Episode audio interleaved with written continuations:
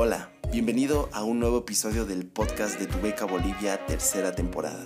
Un espacio donde podrás informarte sobre cómo lograr obtener una beca para estudiar en el extranjero, directamente de las personas que la consiguieron. Queremos compartir contigo consejos, experiencias e información que te puedan ayudar a cumplir tu sueño de estudiar en otro país. Además, te mantendremos al tanto de los diferentes programas de Tu Beca Bolivia. Antes de comenzar el episodio de hoy, te invito a suscribirte y a seguir nuestro podcast para estar al tanto de nuevas noticias.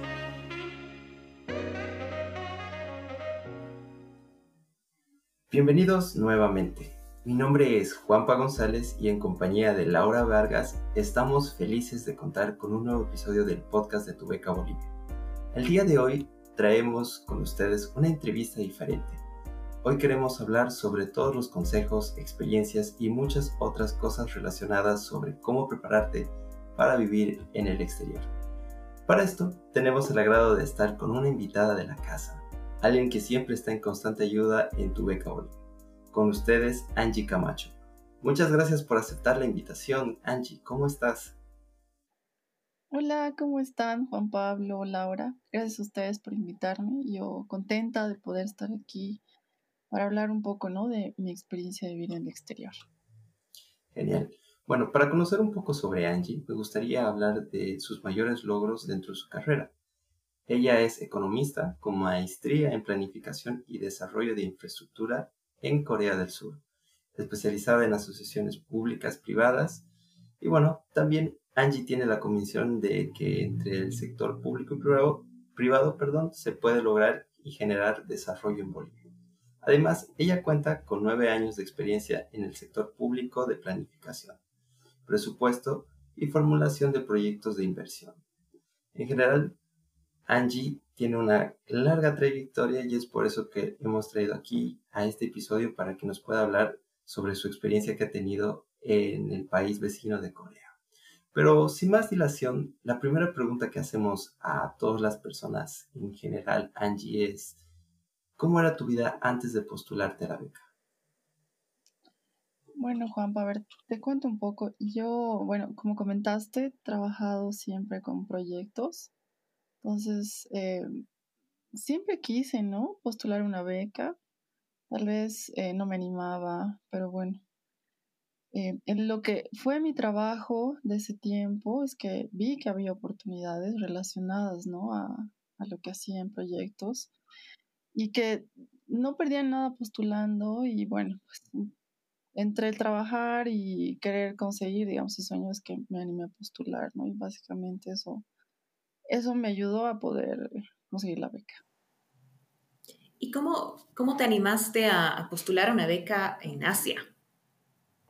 Siempre me hacen esa pregunta, ¿no? ¿Por qué Asia? Y, y yo siempre respondo que no es que yo escogí Asia, yo digo que Asia me escogió a mí, porque en realidad vi las oportunidades que, que existían en ese momento y que no había bolivianos que se postulaban, digamos, o que había muy poca información, no teníamos muy clara la información de que podíamos postular esas becas, como la que yo tuve en la Universidad de Seúl. Y bueno, me animé a, mandar mis, mi postulación porque veía que cumplían ¿no? lo que pedían, entonces decía, bueno, no pierdo nada, y, bueno, haré mi, postulación, los formularios que me pedían y todos los requisitos que necesitaba. Y mandé y se me dio. Así fue como que, yo digo, no tenía que irme a Asia. No era tanto que lo escogí, pero bueno, tenía que irme. Y fue una gran experiencia, ¿no? De las mejores que pude tener, la verdad. ¿Y qué fue lo, primero que pensaste cuando supiste que te habías ganado la beca? ¿Qué fue, ¿Cuál fue la primera idea que, que se plantó en tu cabeza cuando supiste, ok, me tengo que ir a estudiar tan lejos. Sí, no, yo creo que ya realmente piensas a detalle, ya cuando ya sabes que tienes que ir, ¿no? Y ahora que estamos un clic, ¿no? De, de todo el mundo, entonces ya me puse a investigar más, que investigué también cuando postulé, ¿no? Dónde era la universidad, qué opciones había, no sé. Y lo bueno es que en Internet encuentras todo, entonces lo primero que hice fue ver desde los lugares turísticos, ¿no? Que obviamente todos podemos ver, pero también ver el mismo campus, ver dónde vas a vivir, ¿no? Yo vivía en la universidad, entonces podía ver cómo eran los dormitorios, o sea, había todo en internet, era, era excelente. También eso me ayudaba a imaginarme, ¿no? De cómo, de, ay, voy a estar allá, qué lindo, ay, ¿cómo será? Y ahí empieza la investigación o los sueños también, ¿no? De imaginarte que vas a estar allá y cómo va a ser tu vida, ¿no? En el siguiente tiempo que vas a estar estudiando fuera. Así que sí, entre las, las primeras consideraciones, digamos, estaba eso de, de investigar y pensar siempre mucho en, en, tener muchas ganas de que salga todo súper bien y que, bueno, sea una de las mejores experiencias, ¿no? Como decía. Y a su vez también, si puedo recomendar algo, es eh, la paciencia, porque obviamente cumplir algún objetivo así que te has trazado, ir a otro país, tiene su parte muy linda, pero también hay que tener mucha paciencia, ¿no? Por el tema de, de lo que es tal vez iniciar en un lugar que es diferente, ¿no? Al que estás acostumbrado. Y también resiliencia, ¿no? Que está de moda decir eso, de adaptarse, ¿no? A las adversidades que pueden existir buenas, malas, pero que finalmente pasan, ¿no? En la vida. Genial, Angie. Recordemos a todas las personas que nos escuchan que Angie tiene un episodio completo hablando ya más a detalle sobre la beca que tuvo en Corea. Así que les invitamos a escucharlo. Es un episodio muy bonito que se hizo en otra temporada y que, bueno, refleja todas estas vivencias que nos está diciendo Angie. Pero ya para adentrarnos al tema principal, quizás, esta pregunta me suena muy general, pero a la vez nos lleva a, muchas variables, Angie, y es cómo planifico mi vida en el exterior. Sí, esa pregunta es súper amplia, ¿no? Y, vuelvo a, citar mucho las ganas, la emoción, todo, todo ese positivismo que tienes, ¿no? De, ay, voy a ir a conocer un nuevo lugar y voy a ir a estudiar, a cumplir un sueño y todo lo lindo que te puede llevar, ¿no? Es más, aterrizar tal vez en el tema de investigar dónde estoy yendo y en este caso a Corea, ¿no? Es importante saber el tema de la cultura, que lo puedes otra vez ver, ¿no? En internet, desde videos y información que pueda existir, porque ellos tienen ciertas reglas, desde cómo saludarse, ¿no? De, no es como acá tal vez que podemos decir hola y mover la mano, ¿no? O sea, ahí es todo con la venia y, mejor si aprendes a saludar en, el idioma y bueno, detalles así, ¿no? Que tú puedes dar, dar cuenta investigando. Entonces, para Corea yo recomendaría mucho la, la cultura, que investiguemos mucho cultura, leamos, revisemos y así también ya conozcamos, ¿no? Dónde estamos yendo, que igual la universidad, en mi caso, ellos también te preparan, ¿no? Y saben que como eres extranjero seguramente no conoces y te, te ayudan, te guían en ese tema también. Un tema importante también. Dime. Perdón. No, seguí, seguí, perdón. Iba a cambiar al, idioma, pero si quieres, dale. Sí, justo te iba a preguntar de eso, me leíste la mente. Te iba a preguntar cómo, cómo fue que, bueno, a mí me hubiera intimidado un montón el idioma de todo el continente asiático, en realidad me parece súper complejo. Eh, quería saber cómo lo preparaste, quería saber si, si cursaste, entiendo que, que cursaste tu maestría en inglés pero que bueno, para la vida uno tiene que aprender igual el idioma del país en el que está en ese momento. Entonces te quería preguntar cómo, cómo fue que, que fuiste aprendiendo, cómo lo fuiste llevando, si te asustaste, me imagino yo me hubiera asustado un montón. Y obviamente desde, desde caminar por la ciudad y ver todos los letreros en coreano es, ¿no? Así de, pucha, ¿qué dirá, no? Y, o, estás viendo el menú en el restaurante y dices, no sé qué voy a comer, o sea, no tengo idea qué es esto, digamos. No, o sea, tiene su, su reto, pero ahora que hay tantas herramientas como el Google Translate, creo que es el mejor amigo que puedes tener cuando vives en un país donde no hablan tu idioma y tampoco es el inglés, entonces, bueno, pues te apoyas en eso. Pero igual, al ser una ciudad tan grande, metrópoli como Seúl, hay bastante uso del inglés, ¿no? Entonces tampoco es eh, tan complicado, pero sí es importante y la misma beca, la misma universidad nos daba eh, como una materia aprender coreano. Y es súper importante, ¿no? Porque desde el hecho de que quieras comprarte algo en la tiendita del barrio, porque en cualquier país va a haber una tiendita chiquita, un micromercado ahí cercano a la universidad donde tal vez no te van a poder hablar en inglés, ¿no? Entonces, es importante que puedas comunicarte en cosas simples como ordenar alguna comida, este, comprar tu tarjeta o tu transporte público, saludar donde estés entrando, o sea, en lo más básico, por lo menos sí es necesario que, aprendas, ¿no? Del idioma en el que estás eh, yendo al país que estás visitando. Y en este caso el coreano, como digo, lo bueno es que la universidad, la misma beca, te incluía y te apoya en ese tema, ¿no? Que puedas aprender el idioma. Y es importante, ¿no? Que tengas ese, ese nivel básico, si quieres, de poder, para poder comunicarte y poder, digamos, desde comprar, ¿no? una coca en, la tiendita que, que, esté cerca de la universidad, donde estés. Así que sí, es súper importante el idioma y, y es también lindo, ¿no? Aprender idiomas, aprender culturas, es parte de la experiencia, ¿no? Que no solamente la experiencia académica de ir a estudiar, que más bien mi maestría sí fue todo en inglés, pero el vivir también es, es un reto, ¿no? Vivir en, en, este país y con el idioma y también convivir, ¿no? Con la gente que, con la que estás. Justo, justamente hablaba sobre un punto que me gustaría hablar ahora y es el transporte público, Angie. Dentro de este, ¿tú verías como un consejo saber ah, más o menos cómo funciona este, qué, qué cosas uno debe aprender sobre llevar o trasladarse de un lado para el otro? No sé si nos puedes comentar algo al respecto, Angie. Claro que sí. Mira, y yo que estoy en esa ciudad tan de un gran transporte público que la verdad hay que envidiar porque es una infraestructura así, puedes ir con transporte público a cualquier lugar, es hasta lo más rápido, lo más amigable con el medio ambiente, o sea, todo lo bueno que pueda tener, ¿no? El transporte público en ese país o en la ciudad de Seúl. Em, pues es aprender a moverse. Ahí en Corea hay bastantes aplicaciones más allá del, del Google, ¿no? Del, aplicaciones específicas para transporte en las cuales te dicen a qué hora tienes que estar, en qué estación en cuánto tiempo vas a llegar a tu destino, si necesitas hacer alguna combinación en subway con bus o tienes que caminar una parte para cambiar, o sea, está tan perfecto, ¿no? Tan específicamente planificado que es súper, digamos, fácil, digamos, que te puedas transportar y es súper seguro, es, es un transporte de lujo que yo podría llamar, ¿no? Y bueno, obviamente ya con el tiempo te vas a ir acostumbrando y vas a estar viendo qué estación está cerca, ¿no? De dónde vives, qué opciones tienes.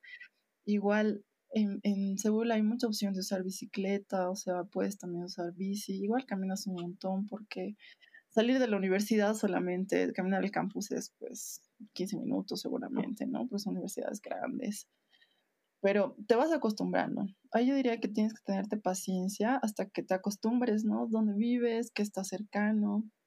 Te compras tu tarjeta del, del transporte, que más bien en Corea una sola tarjeta es para taxi, subway, bus, o sea, para todo, eso es perfecto. Entonces solo Solo ves que la vayas cargando y la puedes recargar en cualquier micromercado, tiendita que haya cercana, o sea, en todo lado. Y te puedes mover viendo la aplicación, todo Seúl sin problema, ¿no? O sea, el transporte es, es excelente. Lo único, como digo, es paciencia y, y si algún rato te pierdes, lo mejor agarras el celular y está el, Google y ya sabes dónde estás y puedes continuar. Así que sin miedo, ¿no? Más bien es más de, de acostumbrarse e intentarlo y, y con el tiempo es como que te acostumbras y ya sabes de memoria cómo volver a casa. Yo te quería preguntar, eh, bueno, todos sabemos que es un proceso de adaptación y de acostumbrarse. Quería saber cómo fue para ti el tema social por allá y, no solamente el tema de conocer gente, sentirte cómoda, poder tener la, experiencia con otras personas que entiendan por lo que estás pasando, sino el, el estar lejos de los tuyos, estar lejos de tu familia, de tus amigos, más en un país que tiene un horario tan diferente al nuestro y ni siquiera da tal vez para hacer una llamada o algo que quisiera saber cómo cómo lo manejaste, cómo te sentiste, cómo fue que, lograste superarlo y, seguir. Dale, sí, esa pregunta es súper importante porque tal vez uno no piensa que, o bueno, un principio uno piensa de que, pucha, voy a extrañar lo que estoy dejando aquí. o el cambio horario va a ser bien complicado, el jet lag, no, tal vez no, no lo piensas, ¿no? Estás con toda la emoción de, ay, voy a ir y un sueño y estudiar y todo lo lindo que, que obviamente tiene la beca. Pero obviamente tiene la parte complicada y el extrañar estar en casa, extrañar la familia es súper normal, ¿no? Y, yo siempre, siempre decía que siempre va a haber días malos o, o no sé si malos es la palabra, pero va a haber días que tal vez vas a despertar y vas a querer, no sé, hablar con tus padres o verlos, ¿no? Abrazarlos o vas a extrañar comerte una salteña, no sé, así cosas tan, tan comunes, ¿no? que, que uno estando allá, estando lejos recién, realmente la siente, ¿no?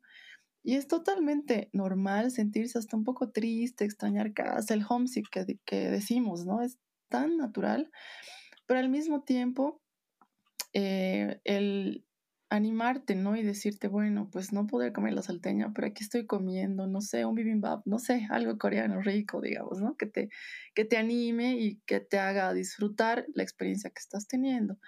Entonces sí es, es importante saber que va a haber días que no sean tan buenos, que tal vez te vas a deprimir, vas a extrañar, pero bueno, también saber que es temporal, ¿no? O que es ese momento que estás invirtiendo todo tu dinero, fuerza, energía y tiempo en conseguir ese objetivo, ¿no? Y tratar de, sobrellevar. Igual lo bueno es que los compañeros con los que estás seguramente están pasando lo, mismo que tú. Entonces ahí se arman lazos súper fuertes, ¿no? Yo digo que en algún caso esos mis compañeros son mis hermanos porque hemos vivido pues como en familia, ¿no? Nosotros que vivíamos en la universidad juntos, éramos como familia de, nos encontrábamos en el desayuno, en la cocina, que era común, entonces ahí desayunábamos juntos, estudiábamos y hemos vivido así, ¿no? Toda, toda la, la experiencia. Entonces, ahí creas este lazo de, tener tu familia, si quieres coreana, ¿no? Internacional coreana, ¿no? De todo lado, pero es tu familia ese momento. Y no es que te olvidas de, de tu familia, ¿no? Boliviana, sino es que creas estos lazos y armas ahí tu vida, ¿no? Por ese tiempo para poder tener la mejor experiencia que puedes tener, que no solamente es académica, ¿no? Otra vez, esta experiencia de conocer gente, de culturas, de misma Corea o de tus mismos compañeros, ¿no? Que son de todo el mundo también, es súper positiva, ¿no? Eso, eso te va a ayudar siempre. Y siempre, como un profesor coreano siempre nos decía, y siempre voy a recordar que al terminar cada clase nos decía, no se olviden de disfrutar, ¿no? Porque al final, obviamente vas a estudiar con un objetivo súper claro y aprender lo más que puedas, ¿no? Y, sacarle el jugo a esta experiencia, pero también tienes que disfrutar y eso es disfrutar las pequeñas cosas desde los compañeros, el lugar y la misma comida, ¿no? Lo que puedas disfrutar. Algo que igual me llama la atención es que justamente mencionaste un tema muy importante para alguien que vive en el extranjero y es la convivencia en el hogar. ¿Cómo es eso? ¿Qué consejos nos puedes dar? ya que, bueno, puede ser algo útil para las personas que quieren vivir en el extranjero. Yo puedo decir que uno siempre tiene que ser abierto y tiene que ser muy empático, ¿no? Porque no sabes eh, la otra persona bien cómo es, de dónde viene su cultura o sus costumbres, pero así como tú no, tal vez no lo conoces, él tampoco te conoce a ti, con todas tus defectos y virtudes que puedas tener, ¿no? Entonces siempre ser empático, ayudar, apoyar al otro si necesita algún, alguna ayuda, alguna, no sé, pues hasta un consejo o compartir un desayuno, ¿no? Pequeños detalles que, van a hacer que, que, tu entorno sea mucho más lindo, ¿no? Que puedas tener esos amigos que, que, te van a apoyar, que te van a ayudar que van a ser tu, tu familia, ¿no? El tiempo que estés ahí. Así que siempre mucha empatía, ser muy abierto. Cada quien tiene, ¿no? Su forma de ser, su forma de, desde pensar, desde comer. Y en, y en estos, eh, o en estas experiencias donde vives con tanta gente de todo el mundo, es tan diverso, entonces siempre hay que ser muy abierto, muy empático, ¿no? Con ganas más bien de conocer y seguramente aprender las cosas buenas, ¿no? Que puedan enseñarte estos tus amigos, tus compañeros. ¿Sigues eh, en contacto con, ellos? Me imagino que sí. Sí, la verdad, y eso que yo volví el, terminó el, a finales del 2020 mi experiencia en Corea, pero sí, de tiempo en tiempo hablo con ellos o los veo, o sea, y más que todo, creo que mi roommate, ¿no? Era, es con la que más uno comparte y el día a día, entonces son, son amigos que tengo en todo el mundo, más bien, digo eso, ¿no? Que si algún día puedo ir a alguno de esos países, sé que los voy a poder ver y, y, van a, y vamos a poder recordar toda nuestra linda experiencia, ¿no? Que habíamos podido tener en, en Corea, así que sí, esa es la parte igual súper positiva, ¿no? Que más allá otra vez de lo académico, es que conoces gente, cultura, hasta su forma, ¿no? De ser, que te puede enseñar algo y, y que esa experiencia te, te ayuda, ¿no? Y te nutre también. Claro, además que igual para las personas que viven la primera experiencia de estar solos, yo creo que esas personas pueden aportar a no sentirse así y sobre todo a generar una convivencia nueva de familia, de acogida y demás puntos. Ahora, Angie, ¿te parece si hablamos sobre el clima quizás? ¿Qué piensas sobre ese punto? ¿Es igual una variable que hay que considerar o es algo que, bueno, va acorde a cada uno? No sé qué nos puedes decir. A ver, en mi experiencia en Corea, yo me acuerdo que casi desde el día uno que yo llegué cuando era, cuando estaba empezando este otoño, nos decían, tiene que prepararse para el invierno, así, pero, y la verdad hasta con miedo, ¿no? De, ¿por qué nos tenemos que preparar para el invierno? ¿O a qué se debe la recomendación, no? Y obviamente es porque, bueno, en este país las estaciones son bien marcadas. El invierno puedes llegar a estar a menos 10, menos 12 grados, ¿no? Y el verano estás a 36 grados, 35 grados con súper humedad, o sea, realmente vives los extremos, ¿no? Que tal vez en, digamos, en nuestro país no tenemos esos extremos, ¿no? En, en un año, digamos. Entonces, eh, como lo bueno es que nos recomendaron, es que nos preparamos con todo, ¿no? Así desde comprarte que gorros, que guantes, que, que chalinas, que los super abrigos coreanos que son hasta el tobillo, así. O sea, todo lo que puedas tal vez conseguir, ¿no? Em, para prepararte, digamos, en este caso para el, el, invierno. Y bueno, para el verano también, que es súper húmedo, que llueve de la misma manera, ¿no? Pero em, disfrutas cada estación. Yo puedo decir que, que tal vez lo lindo de tener estas estaciones marcadas es ves cómo los mismos árboles, digamos, cambian, ¿no? Como del invierno, así no hay ni una hoja en el árbol y cómo va, va empezando a florecer la época de primavera, cómo están los cerezos que son tan lindos en Asia, ¿no? Así esos árboles hermosos donde te sacas fotos bellas y cómo se vuelven verdes en el verano y que está ardiendo y que llueve, ¿no? Y cómo cambian igual las hojitas en el otoño y se vuelven amarillitas con tonos rojizos, o sea, es bello ver cómo cambia la naturaleza, ves, ¿no? Cómo va cambiando y también cómo va cambiando la misma ciudad, el clima, ¿no? Entonces, más bien yo creo que, que lo disfrutas de esa manera. Estás esperando cada estación y el, el mismo invierno que puede ser así que te da miedo, pero es igual lindo porque es la nieve, la, todo lo que está, está blanco, está, puedes ir a jugar con nieve, o sea, siempre tratando de verle el lado bonito, ¿no? A, a cómo está el clima en, en, ese momento, ¿no? Y como en Corea, como digo, es súper marcada la estación, entonces puedes disfrutar más bien de todos los tipos de estaciones. Y bueno, aparte de eso, ¿Tú crees que entonces es necesario sí o sí averiguar sobre el clima de cada país porque puede repercutir mucho en la decisión que tomes para ir a una beca o no? ¿O crees que no es un factor que sea necesario tomar muy en cuenta? Yo creo que sí es importante, pero no debería ser algo que te limite, ¿no? O sea, es, es, importante que tú sepas que está siendo un lugar que, digamos, va a tener frío de menos 12 grados, o sea, va a ser frío. ¿Para qué? Para que te prepares, ¿no? Por, no, más bien para que digas, ay, no, mi frío, mejor no. O sea, no, mejor no, no, no es tomarlo de esa manera, sino es prepararse.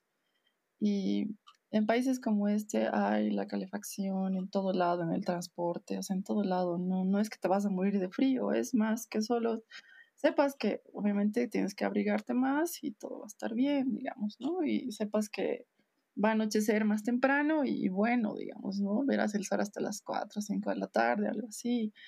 Pero no, que no te limite. Es bueno que, que lo sepas para que te prepares desde el mismo hecho de qué vas a llevar en tu maleta trates de llevar un poco, digamos, de todo, pero tampoco exageres y te lleves cinco maletas, porque donde vas a ir hay ropa, vas a poder conseguir lo que necesites, ¿no? Ya sea muy abrigada o, no tan abrigada. Entonces, si te prepares, como también a nosotros nos recomendaban, ¿no? Nos decían prepárense para el invierno, prepárense para el invierno. Entonces, en el mismo sentido, prepararse, pero no limitarse, ¿no? Yo diría que es importante el clima para saber a dónde estoy yendo, no para que me limite. Yo quiero, quiero hablar del tema dinero. quiero, quiero consultarte cómo, bueno, entiendo, hay algunas becas que te dan cierto estipendio para que tú puedas eh, llevar tu día a día, alimentarte y, todo. Pero eh, quiero saber, ¿aconsejas algo específico al respecto? Tipo llevar una administración cuidadosa, tener algo fijo cada mes y tratar de no, salirse de, presupuesto, o sí o sí ser súper ordenado. ¿Qué, ¿Qué, les aconsejarías a nuestros oyentes? En mi caso, este, mi beca sí me da un monto mensual para que pueda vivir. Y eso tenía que servirme para comer y tal vez comprar algo de, no sé, lo que necesite, ¿no? Este, la vivienda estaba incluida, o sea, vivía en la universidad, entonces no tenía que pagar, no me daba mi vivienda y básicamente me tenía que dedicar en, lo que voy a comer, en lo que voy a saber comer y tal vez en las, los víveres que necesitaba o para la limpieza, lo que, lo que fuere, ¿no? Bueno, más allá de a detalle decir tal vez en qué, en qué gastar o no, no sé si esa es la palabra, sí es importante medirse, pero también ir viendo, ¿no? Cómo van, cómo están los, los precios allá. Por ejemplo, es algo que puedo recomendar, que es bueno cocinarse, porque siempre va a ser mucho más barato que comer todos los días fuera, ¿no?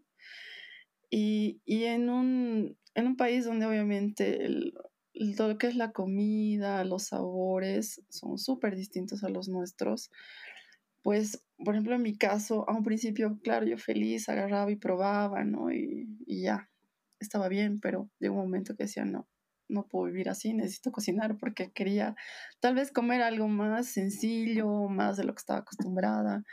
Entonces, cocinar siempre es una muy buena opción porque es, ahorras bastante que comer siempre fuera. Pero también comer en las cafeterías de las universidades usualmente son precios muy accesibles, ¿no?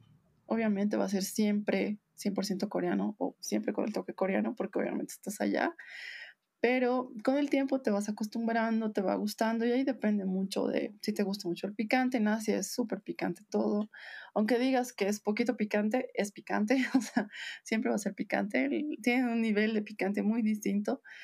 igual puedes, puedes ver que sea picante, pero también va a tener su lado dulce. O sea, es una experiencia del paladar, ¿no? Por darles algún ejemplo. Entonces, yo sí recomendaría que se cocinen o que, aprendan a cocinarse, porque a veces gastarte todo dinero en comida creo que no, no vale la pena, ¿no? Puedes gastar en otras cosas, como también puedes aprovechar de visitar tantos lugares, parques, tantas cosas que te puede ofrecer una ciudad como Seúl, ¿no? Entonces, y el mismo transporte que no es caro tampoco y es súper accesible, pues llegar a todo lado con transporte público. Entonces, no la vas a pasar mal, no es que te va a faltar, pero sí, yo recomendaría que si pueden cocinarse, creo que es súper importante cocinar porque ahorras bastante en comida.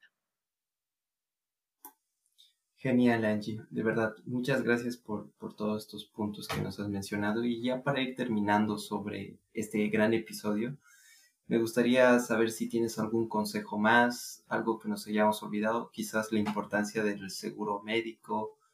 No sé si tienes algo más que decir, Angie. A ver, antes de dar mis recomendaciones sobre el seguro, sí, eh, la mayoría de las becas te incluyen un seguro y es súper importante, ¿no? Para cualquier cosa porque no sabes si te puedes resfriar o te puedes accidentar, ¿no? Por ejemplo, en mi caso me acuerdo que una amiga se cayó de la bici, o sea, y te puede pasar, ¿no? Cualquiera se cae de la bici y se lastima y necesita el seguro, así que es súper importante tenerlo y más bien las universidades, la mayoría de las becas te incluye esto, ¿no? Entonces, ahí es solo que siempre tenerlo, ¿no? Es la recomendación que obviamente tenemos que tener.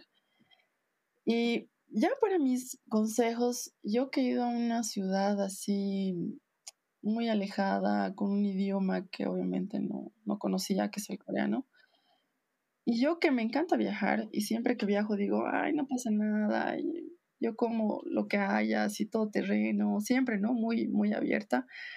Pero sí, a mí, a mí a un principio dije, ¿por qué no me traje? Fueron, digamos, digestivos o desde el matecito de cuca o el mate de anís, porque el cambio del sabor de, de la comida es pues lo más diferente, ¿no? Entonces en mi caso sí era necesario haberme llevado alguna de esas cositas así, o por, capaz te resfrías también, ¿no? Entonces puedes llevarte algún paracetamol, algo, algo súper simple que puedes tenerlo rápido, ¿no?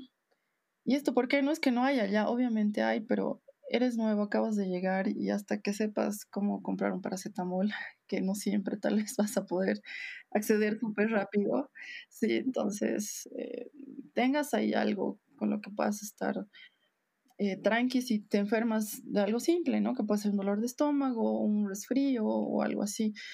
Entonces yo, yo moría por un mate así moría por un mate. Dije, ¿cómo no me traje? O sea, pues yo dije, obviamente allá va a haber mates, otras cosas, pero hasta que te acostumbres, porque todo toma un tiempo, ¿no? Que sepas que es bueno para el estómago, que no, dónde lo consigo, que alguien te recomiende, que siempre va a haber gente que te va a ayudar también.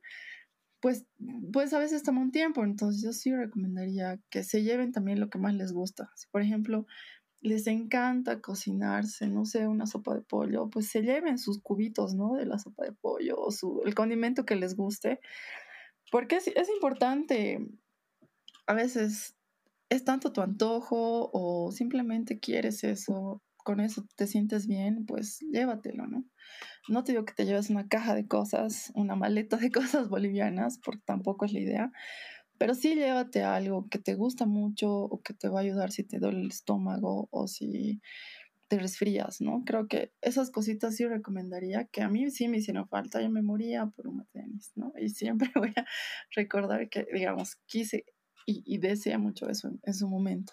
Entonces eso, llévense algunas cositas que les gusta, también llévense, por ejemplo, yo me compré, recuerdo, una taza que dice Bolivia que me encanta, que hasta ahora la, la uso, y que la llevaba a todo lado, era mi taza con la que estaba ahí a todo lado, al curso, donde sea. Entonces era, era hermosa, o sea, era lo que siempre te recordaba de dónde eres y todos te decían, ay, qué bella tu taza, así es Bolivia, entonces así, llévense así cosas también muy suyas que les gusten.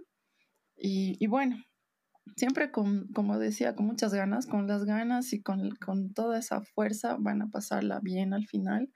Mucha paciencia, téngase paciencia. El tema del jet lag es complicado, pero todo se puede, ¿no? El jet lag, acostumbrarse a la comida, al horario, todo, todo se puede. Mucha paciencia y resiliencia, ¿no? Siempre abiertos, además, a vivir la experiencia completa y siempre a disfrutar.